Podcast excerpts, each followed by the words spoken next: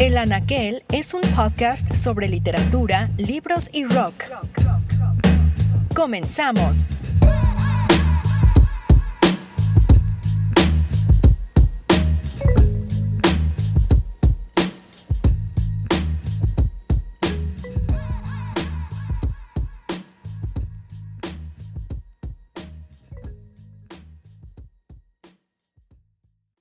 Hola a todos, buenas noches, estimados radioescuchas. Me es grato darles la bienvenida a otro programa más de literatura y rock and roll.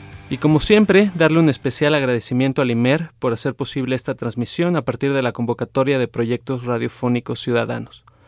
Mi nombre es Roberto Wong y el tema de hoy es el jazz en la obra de Julio Cortázar. Comenzamos.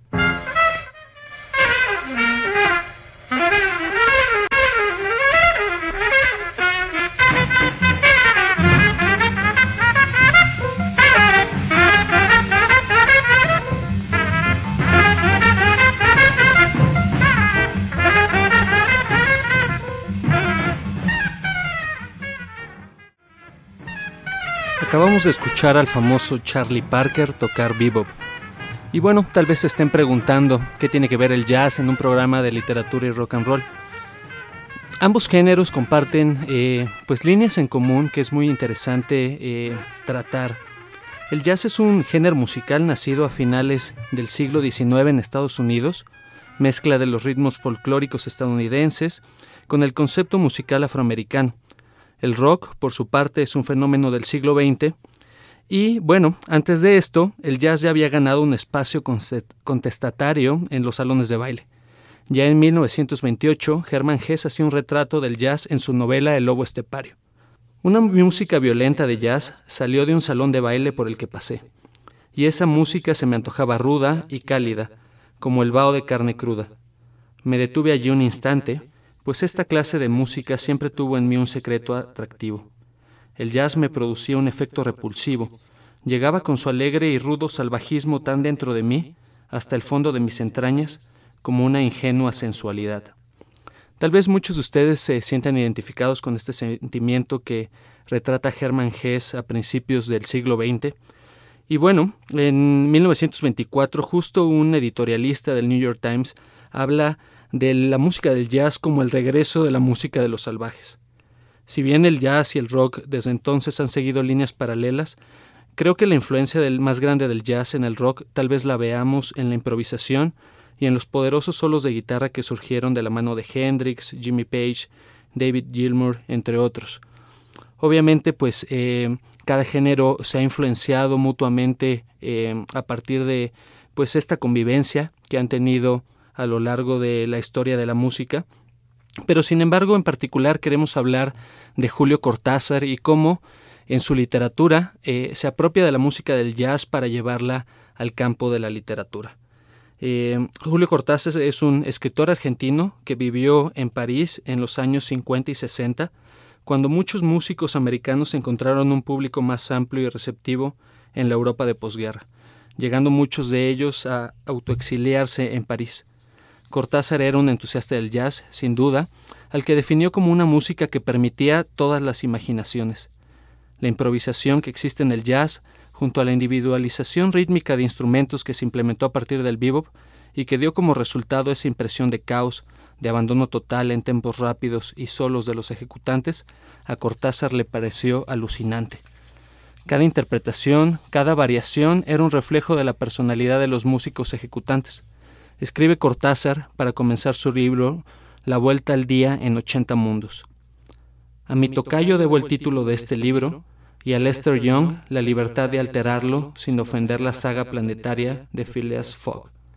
Como sabemos, Lester Young es un importante músico de jazz de esa época y bueno, en el fondo lo que está hablando Cortázar con esta cita es sobre la alteración, la variación, el ejercicio literario de Cortázar trata de lograr esto en múltiples situaciones. Y vamos a pasar a una canción que tenemos eh, para este programa de precisamente el buen Charlie Parker, Summertime, y regresamos.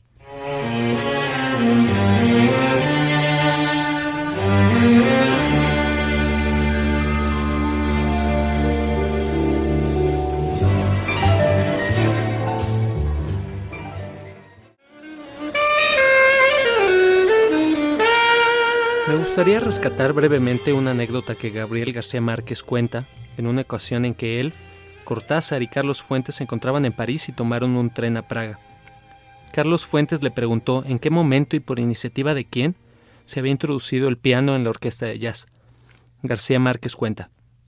La pregunta era casual y no pretendía conocer nada más que una fecha y un nombre, pero la respuesta fue una cátedra deslumbrante que se prolongó hasta el amanecer entre enormes vasos de cerveza y salchichas con papas heladas. Cortázar, que sabía medir muy bien sus palabras, nos hizo una recomposición histórica y estética con una sencillez apenas creíbles, que culminó con las primeras luces en una apología de Thelonious Monk. No solo hablaba con una profunda voz de órgano de R's arrastradas, sino también con sus manos de huesos grandes como no recuerdo otras más expresivas. Ni Carlos Fuentes ni yo olvidaríamos jamás el asombro de aquella noche irrepetible. Hay que imaginar a Cortázar con estos dos grandes señores, sobre todo pensando que Cortázar era un tipo grande, alto, eh, y pues de una elocuencia increíble. Debió haber sido sin duda un magnífico conversador. Y bueno, aún lo sigue siendo eh, a través de sus libros. Eh, la intención de este programa es acercarles a ustedes algunos de sus cuentos y bueno, que puedan buscarlo en las librerías que tengan a la mano con el fin de conocer más lo que significa la literatura eh, de imaginación, la literatura de la posibilidad y esta improvisación y sorpresa que lleva del jazz a sus libros. ¿Puede ser la literatura también un ejercicio que permita todas las imaginaciones? Vamos a corte y respondemos esta pregunta.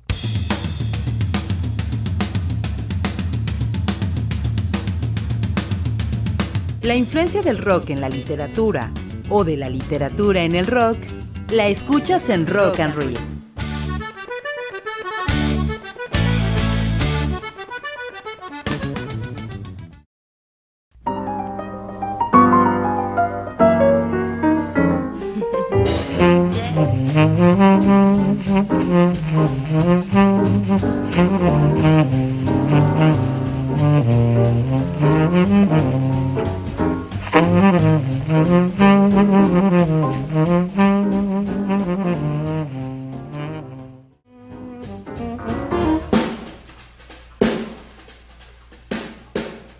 Estamos escuchando a Lester Young con la canción Too Marvelous for Words, que significa demasiado maravilloso para ponerlo en palabras.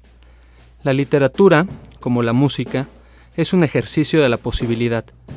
En el caso de Julio Cortázar, la influencia del jazz en su obra no solamente reside en las referencias directas que tienen sus textos, por ejemplo, en El Perseguidor, cuento basado directamente en la vida de Charlie Parker, o Rayuela, su novela más importante, donde el Club de la Serpiente, ese famoso grupo de intelectuales absurdamente cultos y casi metafísicos, se reúnen a escuchar bandas de jazz y eh, músicos como Biggs Baderbeck, Louis Armstrong o Fats Weller.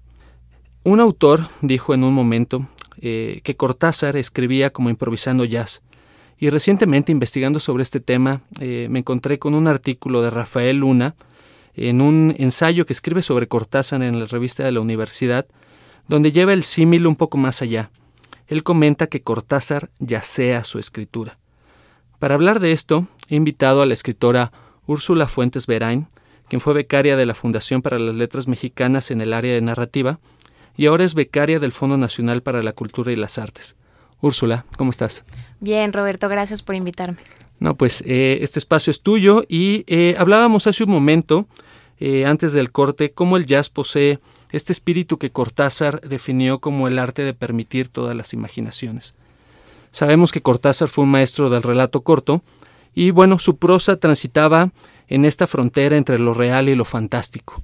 ¿Qué opinas, como ávida lectora de Cortázar que te conozco, de esta aseveración y qué nos puedes decir al respecto? Bueno, yo empecé a leer a Cortázar cuando tenía 17 años, entonces realmente mi vocabulario era muy limitado. Y lo primero que me sorprendió, además, claro, de sus anécdotas eh, impresionantes, inteligentes, fantásticas, fue su lenguaje.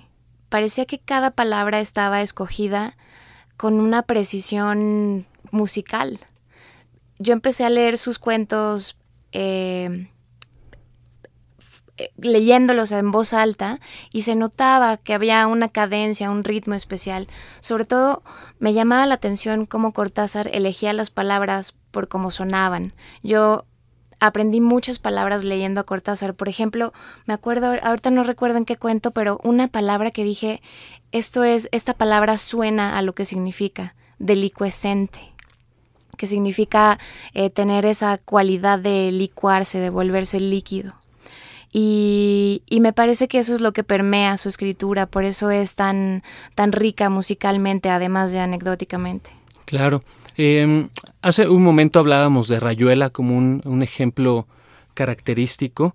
Y, bueno, mucha gente conoce este, este pequeño capítulo que, si bien recuerdo, es del lado de Más allá o de esta sección de eh, artículos que se van intrincando con la trama principal y que agregan eh, detalles alrededor de la vida de Oliveira y la maga. Eh, ¿qué, nos, ¿Qué nos puedes decir de este capítulo, si bien recuerdas, el 68? Así es, sí es el capítulo 68. Realmente creo que es un muy buen ejemplo de la exploración de Cortázar en torno al lenguaje, sobre todo de su búsqueda por encontrar nuevas formas de decir lo mismo. ¿Cuántas veces se ha narrado una, una relación íntima, una cópula sexual? N. Entonces creo que Cortázar lo que hace en el capítulo 68 de Rayuela es jugar con los sonidos y em, con la literación y con quizá los, em, las reminiscencias que pueden tener ciertas sílabas al ponerlas juntas y cómo es que estas palabras aparentemente sin significado y absurdas construyen un construyen una historia. Me gustaría, no sé si te parece bien, leer eh, un, un, pequeño, un pequeño fragmento para los que no conozcan este capítulo, que tengan una idea. Dice así, apenas él le amalaba el noema, a ella se le agolpaba el clemiso y caían en hidromurias, en salvajes ambonios, en sústalos exasperantes. Cada vez que él procuraba relamar las cinco pelusas, se enredaba en un grimado quejumbroso y tenía que embulsionarse de cara al nóvalo, sintiendo como poco a poco las arnillas se empejulaban, se iban apeltronando, reduplimiendo, hasta quedar tendido como el tricamaciato de ergomanina al que se han dejado caer las fílulas de carizoncia y sin embargo era apenas el principio, porque en un momento dado ella se torturaba los urgalios, consintiendo en que él aproximara suavemente sus orfelunios.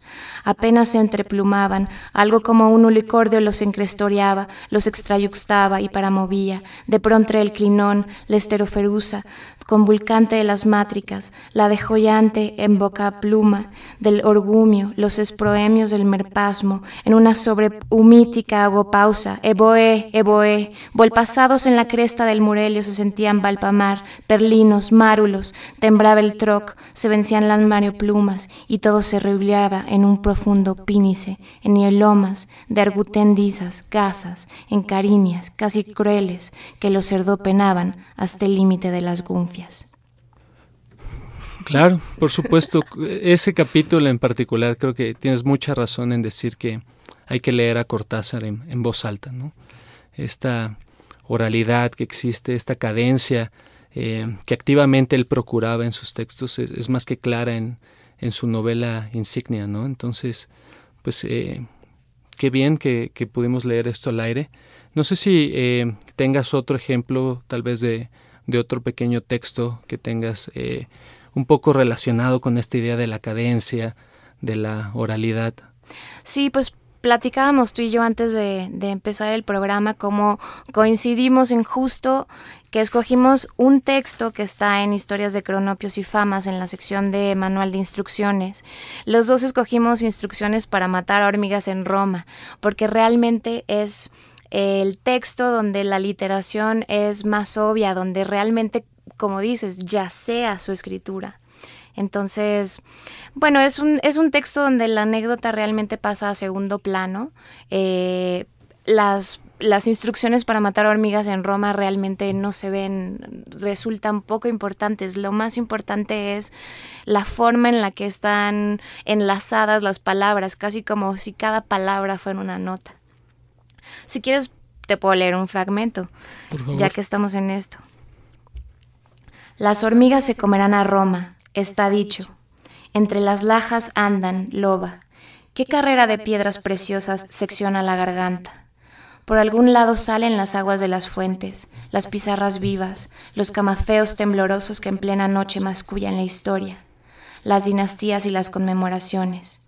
Habría que encontrar el corazón que hace latir las fuentes para precaver lo de las hormigas y organizar en esta ciudad de sangre crecida las cornucopias erizadas con manos de un ciego un rito de salvación para que el futuro se lime los dientes en los montes, se arrastre manso y sin fuerza, completamente sin hormigas. Primero buscaremos la orientación de las fuentes, lo cual es fácil porque en los mapas de colores, en las plantas monumentales, las fuentes también tienen surtidores y cascadas color celeste. Solamente hay que buscarlas bien y envolverlas en un recinto de lápiz azul, no de rojo, pues un buen mapa de Roma es rojo como Roma. Sobre el rojo de Roma el lápiz azul marcará un recinto violeta alrededor de cada fuente. Y ahora estamos seguros de que las tenemos a todas y que conocemos el follaje de las aguas. muy bien. Está en Historia de Cronopios y Famas, ¿cierto? Así es. Sí, en la parte del manual. Muy bien. El, jazz eh, no solamente es un ejercicio de improvisación, sino también de sorpresa. Y con esto, con este tema, quiero dejar abierta eh, la pregunta sobre qué tanto nos sorprende el jazz y la literatura de Cortázar, eh, viéndola como conjunto. Vamos al siguiente corte y aprovechamos para que Enrique Vega nos recuerde las formas de contacto.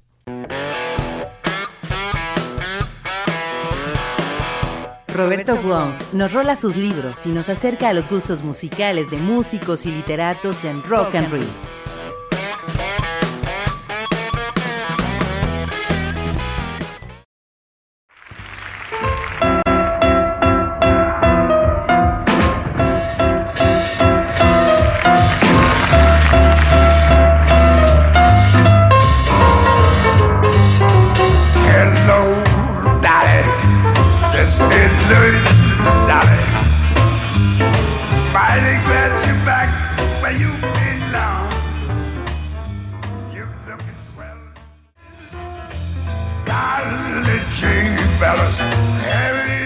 Que escuchamos es Louis Armstrong con la canción Hello Dolly. Y bueno, eh, antes del corte hablábamos sobre la literatura como improvisación, pero también como sorpresa. Y bueno, podremos sumar a esto también como resistencia, ¿no? Creo y, coincido con Cortázar en que la literatura es una manera de explorar la realidad, de no necesariamente ceñirnos a un molde establecido, sino pensar que existen cosas más grandes que tal vez las que vivimos en el día a día. Y el propio Cortázar comenta una cita que leo literal. Desde muy pequeño mi desdicha y mi dicha, al mismo tiempo, fue el no aceptar las cosas como me eran dadas. A mí no me bastaba con que me dijeran que eso era una mesa, o que la palabra madre era la palabra madre y ahí se acaba todo. Al contrario, en el objeto mesa y en la palabra madre empezaba para mí un itinerario misterioso que a veces llegaba a franquear y en el que a veces me estrellaba. En suma, desde pequeño, mi relación con las palabras, con la escritura, no se diferencia de mi relación con el mundo en general. Yo parezco haber nacido para no aceptar las cosas tal como me son dadas. Y esta cita, que nosotros podríamos atribuir a un revolucionario, a un caudillo, pues también es parte del de, ejercicio literario. Eh, creo que el jazz, la música, el rock and roll, la literatura, pues tienen que ver mucho con este mundo de la imaginación, con este mundo de crear eh, pues realidades distintas a las que estamos habituados. Y eh, pues eso nos lleva otra vez al ejercicio de la posibilidad. Úrsula, pues tú siendo también, además de lectora, escritora, ¿por qué te parece importante el que eh, nosotros como jóvenes nos acerquemos a la literatura como un rescoldo ante pues lo que vivimos en el día a día o también como una posibilidad, ¿no? De agrandar nuestros días. Pues yo como escritora siempre digo que, que flojera escribir exactamente sobre mi vida, ¿no? Como es exactamente. Y para mí es la escritura es una búsqueda de mundos posibles y de personalidades posibles. Yo he narrado en primera persona como si fuera un hombre de 40 años, soy una mujer de 30. Eh, he narrado como una niña, eh, como un perro, como el sillón de un metro. Entonces creo que las posibilidades a la hora de escribir son infinitas y obviamente las posibilidades a la hora de, de, leer y de hacer ese contrato con el texto de, ok, te voy a creer, cuéntame lo que quieras, también son infinitas. Es como un, un libro es un portal hacia mundos posibles. Creo que por eso la literatura de Cortázar es tan valiosa y tan rescatable y creo que por eso hay que leerlo y hay que leer a sus, a sus seguidores y a gente que ha hecho eh, literatura de la imaginación, como conocemos ya varios tú y yo. Sí, y hablando precisamente de ese tema, eh, ¿qué otros autores tú recomendarías eh, a los jóvenes que nos están escuchando en este momento que pudieran acercarse, buscar en librerías, escritores mexicanos, tal vez otros que no sean mexicanos, pero que precisamente retoman este tema de la literatura de la imaginación, la literatura de la posibilidad. Pues mira, yo creo que un autor imprescindible, sobre todo hablando de estos temas, es Alberto Chimal. Él es un, un joven escritor, ha de tener cuarenta y tantos, a mí me parece que es una de las grandes voces de, la, de los nuevos escritores mexicanos. Eh, yo les podría recomendar que empezaran con Estos son los días. Ese libro ganó el premio San Luis Potosí 2012, no, 2002, 2002 y o 2006, no lo sé. Pero el caso es que es un libro imprescindible, o sea, todo el que quiera eh, clavarse con la literatura por primera vez, todo el que quiera generarse una, una vida como lector y una conciencia como lector, creo que tiene que, leer ese libro en... Claro, y, y, además mantiene una presencia muy activa en, en redes sociales. Inclusive eh, recuerdo que muchos de, de, sus tweets y de las cosas que comparte se han compilado ya en libros como El viajero del tiempo 83 novelas. Sí, 83 novelas, a los que nos están escuchando, bájenlo de una vez. Se, se descarga desde www.lashistorias.mx. .com.mx, me parece. .mx. Eh, es el blog, la bitácora personal de Alberto Chimal y ese libro de minificción se descarga directamente de su página, entonces lo pueden leer de una vez. No se asusten, no son, no son 80 mil páginas, son simplemente eh, menos de 200 cuartillas, 150 creo. Son minificciones hermosas. Muy bien. Y bueno, regresando al, tema de Cortázar, que era el que estábamos hablando en un principio. Em, Cortázar explora estos mundos fantásticos que eh, se traslapan con, con la cotidianeidad. Em, entre tus cuentos favoritos, ¿cuál nos eh, te gustaría platicarnos un poco de qué se trata y por qué es tu cuento favorito eh, en relación a este tema? Híjole, tengo muchísimos. Yo creo que depende un poco de, de la etapa de mi vida en la que esté, cuáles son mis favoritos, pero por ejemplo, cuando era más joven, Cartas a una señorita en París era mi cuento ultra mega favorito. ¿De qué trata ese? Es un hombre que vomita conejitos. Y, bueno, el, el, cuento está bellamente escrito, la voz narrativa es entrañable, Casa Tomada, me, me, imagino que muchos de nuestros escuchas ya lo leyeron, pero si no lo han leído, muchos de los cuentos de Cortázar están en línea, se encuentran en lugares como Ciudad Seba, que es una biblioteca digital que a mí me encanta. Pero creo que en este momento en mi vida y sobre todo por las cosas que estoy escribiendo, tendría que decir que mi cuento favorito quizás sea La noche boca arriba.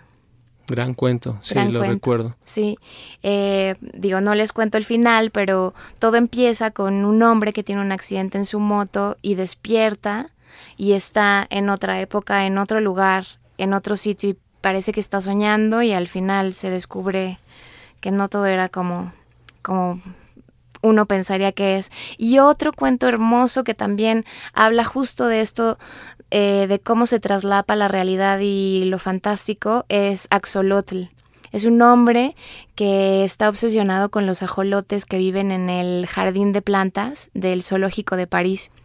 Todos los días va a verlos hasta que un día algo sucede y ahí es cuando se trastoca eh, como las, las leyes de lo que para nosotros es el mundo real. Es maravilloso, es un cuento brevísimo y también lo pueden leer en línea. Claro. Eh, recuerdo otro cuento que parece muy apropiado para esta ciudad. Ahorita no me viene a la mente el, título, pero tal vez tú puedas ayudarme. Es un cuento que habla sobre un grupo de individuos que se detienen en el tráfico.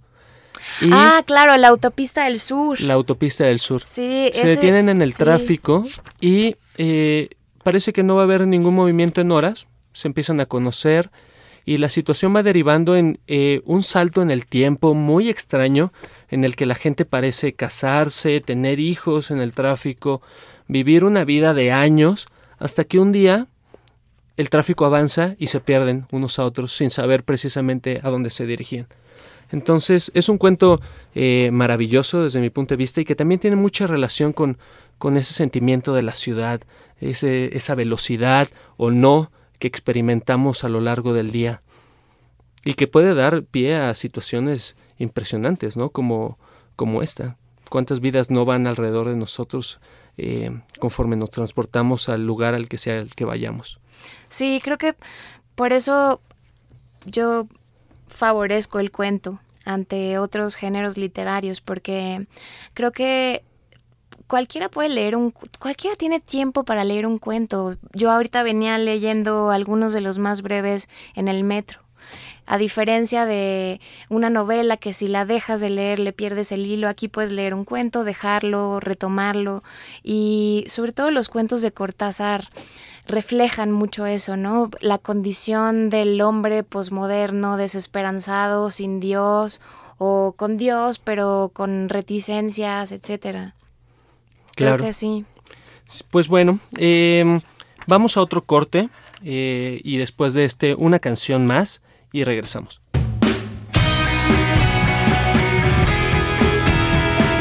Rock and Read, el espacio de la literatura y el rock.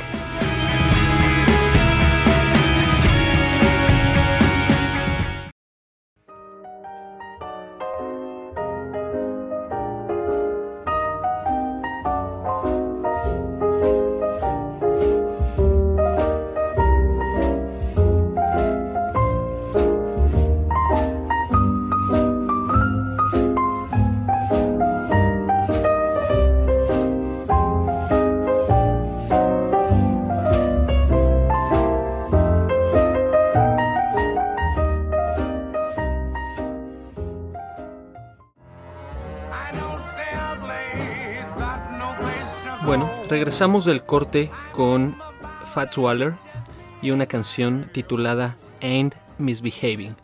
No me estoy portando mal. Hablábamos hace un momento de nuestros cuentos favoritos de Julio Cortázar, donde explora precisamente este tema de la posibilidad, de lo fantástico.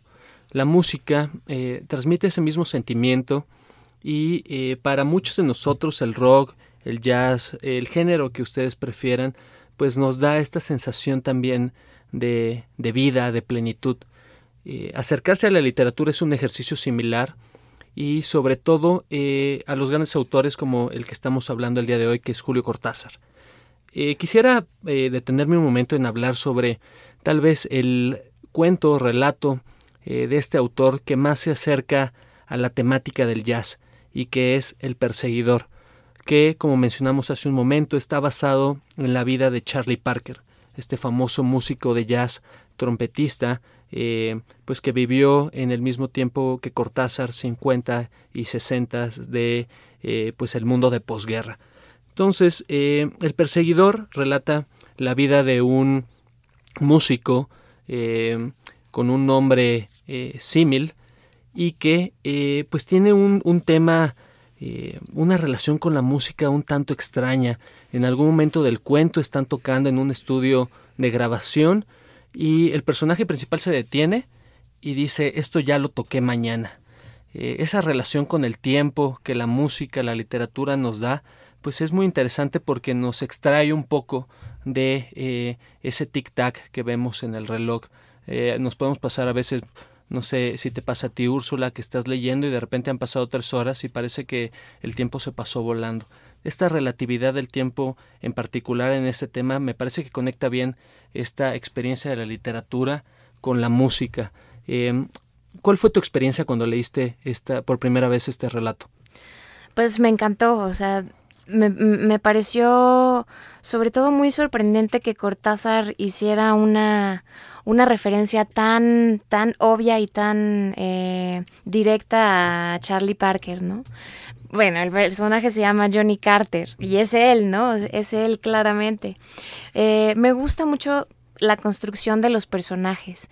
Realmente este es un cuento de perfil, de retrato.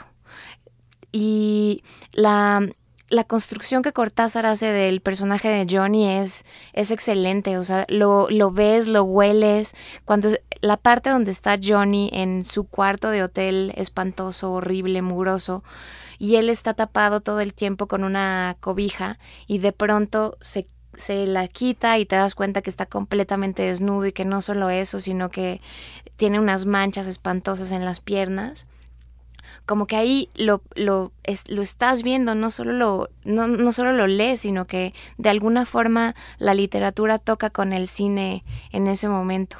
Y creo que el, el tema del tiempo es, es maravilloso, es maravilloso cómo Cortázar logra enlazar varias de sus pulsiones y de sus intereses en, en este cuento. Si te parece, te, te leo, te leo uno de mis párrafos favoritos. Dice Johnny. ¿Cómo puede ser que yo haya estado pensando un cuarto de hora, eh, Bruno? ¿Cómo se puede pensar un cuarto de hora en un minuto y medio? Te juro que ese día no había fumado ni un pedacito, ni una hojita. Agrega como un chico que se excusa. Y después me ha vuelto a suceder. Ahora me empieza a suceder en todas partes. Pero, agrega astutamente, Solo en el metro me puedo dar cuenta de que viajar, porque viajar en el metro es como estar metido en un reloj. Las estaciones son los minutos, ¿comprendes? Es ese tiempo de ustedes, de ahora, pero yo sé que hay otro, y he estado pensando, pensando. Es hermoso. Claro, claro, y sobre todo lo que narra, que es este momento entre una estación del metro y otra, y en cómo en realidad pasarán un minuto, 45 segundos tal vez, y en su mente él es capaz de recordar una escena que le tomó 15 minutos. Entonces, esta diferencia de momentos, de tiempos, de experiencias de un lugar a otro, creo que conecta bien también con el propio perfil del músico, ¿no? Que está tocando y se abstrae y se apasiona y lo que tal vez nosotros percibimos como un track de tres minutos, tal vez, que es el tiempo promedio de una canción, en realidad a esta persona que se clava, por así decirlo, le toma pues muchísimo más en, en, en, un tiempo que es distinto al que al día de hoy estamos acostumbrados. Sí, y además aquí se retoma un, un tema importantísimo en la obra de Cortázar, que es esa línea delgadísima entre lo fantástico y lo extraño. Es decir, lo que sí rompe las reglas del mundo natural y lo que solamente es poco probable, pero puede suceder. Entonces, lo que sería extraño en, haciendo una lectura desde el punto de vista extraño de este cuento sería pues que Johnny es un es un loco, es un drogadicto y no hay que creerle.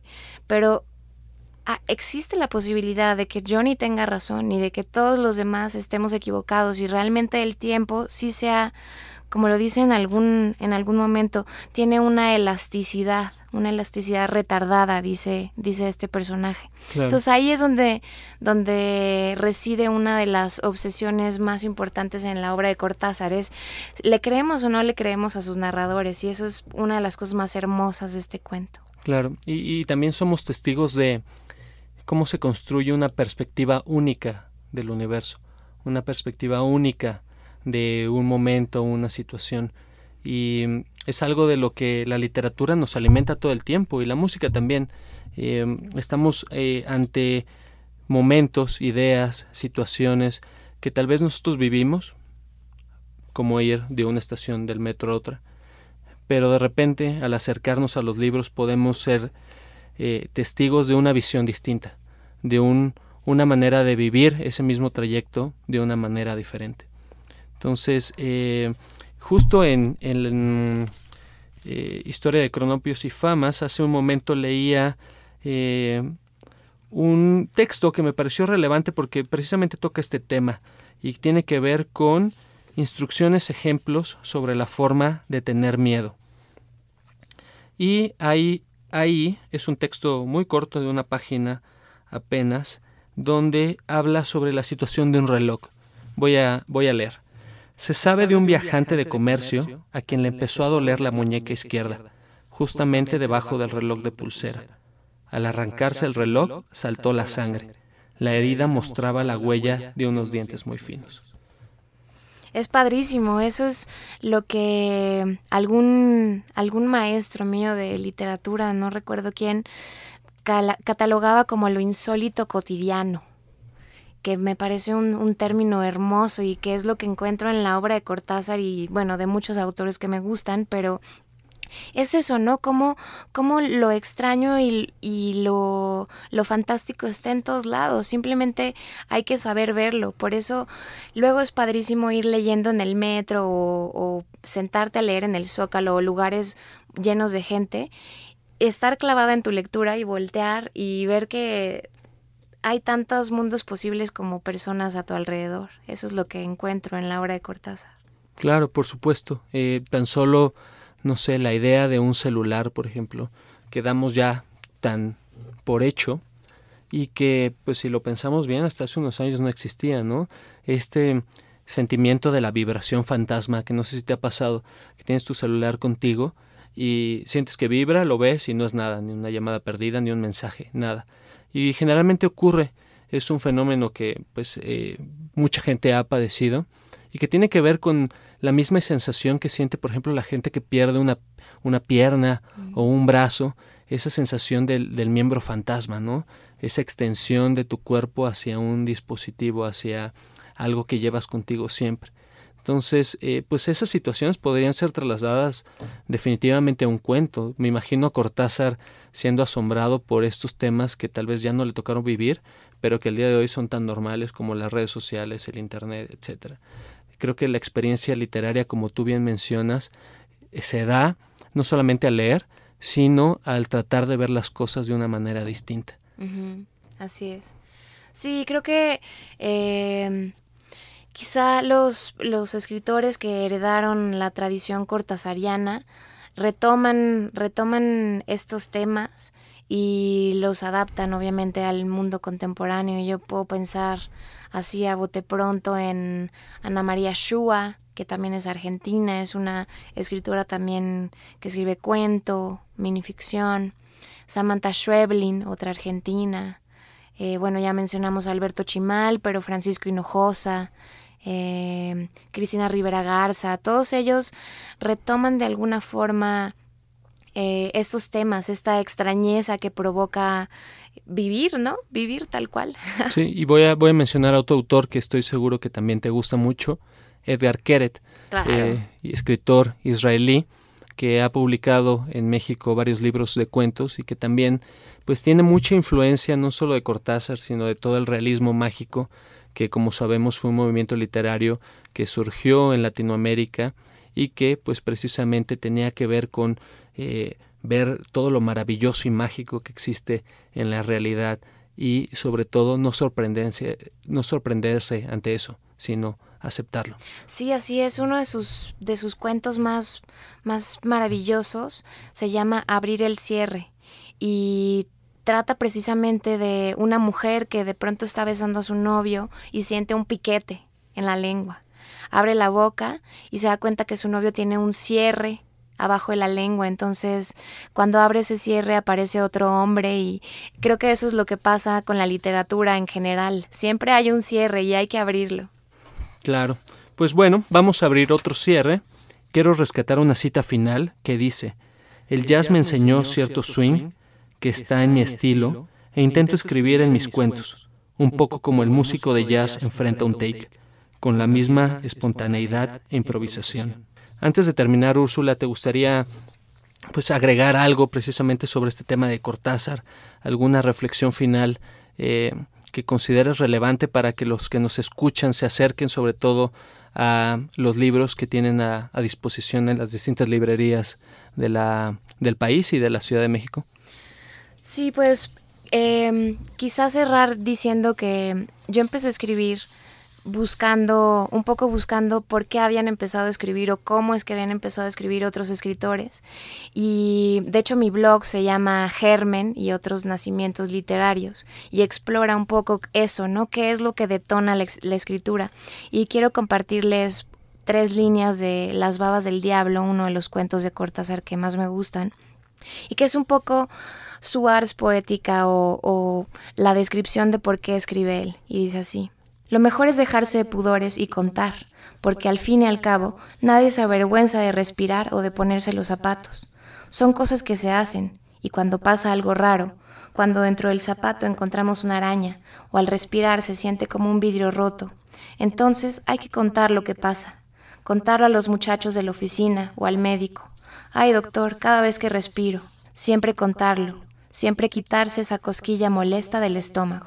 Y definitivamente pienso que acercarse a los libros de Cortázar es, es encontrar esa araña en el zapato, es, es respirar ese vidrio molido, ¿no? Eh, algunos de los libros que de Cortázar que nos puedes recomendar eh, para la gente que nos escucha. Sin duda bestiario, hay que empezar con, con bestiario, eh, pueden seguir con Final del Juego, Historias de Cronopios y Famas, Todos los Fuegos el Fuego y yo creo que Rayuela. Claro que Rayuela es una novela maravillosa y que tal vez sea la novela latinoamericana por excelencia sobre que se ha escrito sobre París. Así es, sí, y qué raro que lo escribió un latinoamericano, aunque Cortázar ya se estaba volviendo más francés que otra cosa, pero, pero sí hace un, un retrato hermoso de, de esta ciudad en la que se ha escrito tanto. Así es, y bueno, eso nos dará tal vez tema para otro programa. Pero eh, pues regresando al tema del jazz, eh, no duden que tiene sus eh, áreas de influencia y de convergencia con el rock and roll en este tema de improvisación y, y de esta libertad que al final abogaba esta música en un momento en el que la tradición musical estaba un tanto encasillada en, en temas clásicos y folclóricos la música responde a un momento y en algún momento al día de hoy el rock y el jazz se han influenciado mutuamente, pero sobre todo eh, con la literatura esto se ha visto muy de cerca en el tema de Julio Cortázar. Dicho esto, eh, no me resta más que agradecerles su atención y recordarles que pueden buscar a Úrsula Fuentes Berain, escritora prolífica, en eh, Twitter, en arroba y en su blog, que nos los puedes repetir, por favor. Sí, es ursulafuentesverain.wordpress.com. Perfecto, la pueden buscar ahí y eh, sin duda ella estará gustosa de contestar alguna que otra pregunta alrededor de Cortázar u otro escritor eh, de este llamado eh, tema de la literatura de la imaginación. también pueden contactarnos a través de los canales que el IMER tiene en su página web y bueno, gracias por sintonizarnos y nuevamente gracias a Limer por hacer posible este espacio de literatura y rock. Agradecemos en los controles técnicos a Andrés López y Efren García, locutor en cabina, Enrique Vega, en la producción Gabriela Morales y en la voz eh, Roberto Wong.